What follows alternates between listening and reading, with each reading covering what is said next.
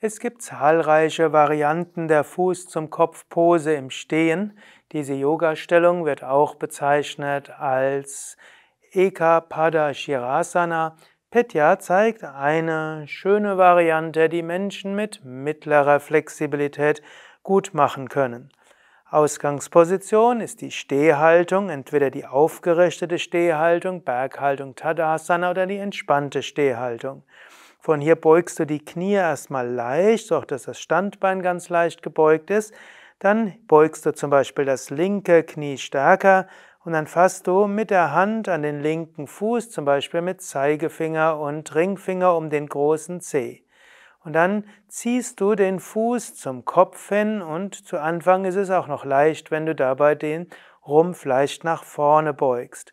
Und dann ist es die Fuß zum Kopfpose im Stehen, die sowohl Gleichgewicht entwickelt, wie auch die Flexibilität in der Hüfte.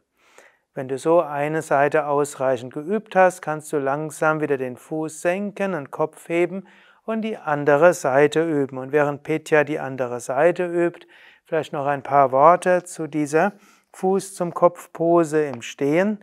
Du brauch, es ist eine Hilfe, wenn du tief mit dem Bauch atmest. Es ist auch hilfreich, wenn du an einen Punkt an Boden schaust.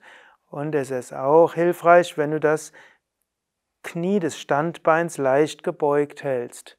Und wenn du dann regelmäßig übst, kannst du irgendwann auch die fortgeschritteneren Variationen der Fuß zum Kopf Pose machen, wo du letztlich irgendwann den Fuß hinter den Kopf gibst und andere Variationen, die findest du auf der Yoga Vidya App wie auch auf yoga-vidya.de unter dem Stichwort Eka Pada Shirasana.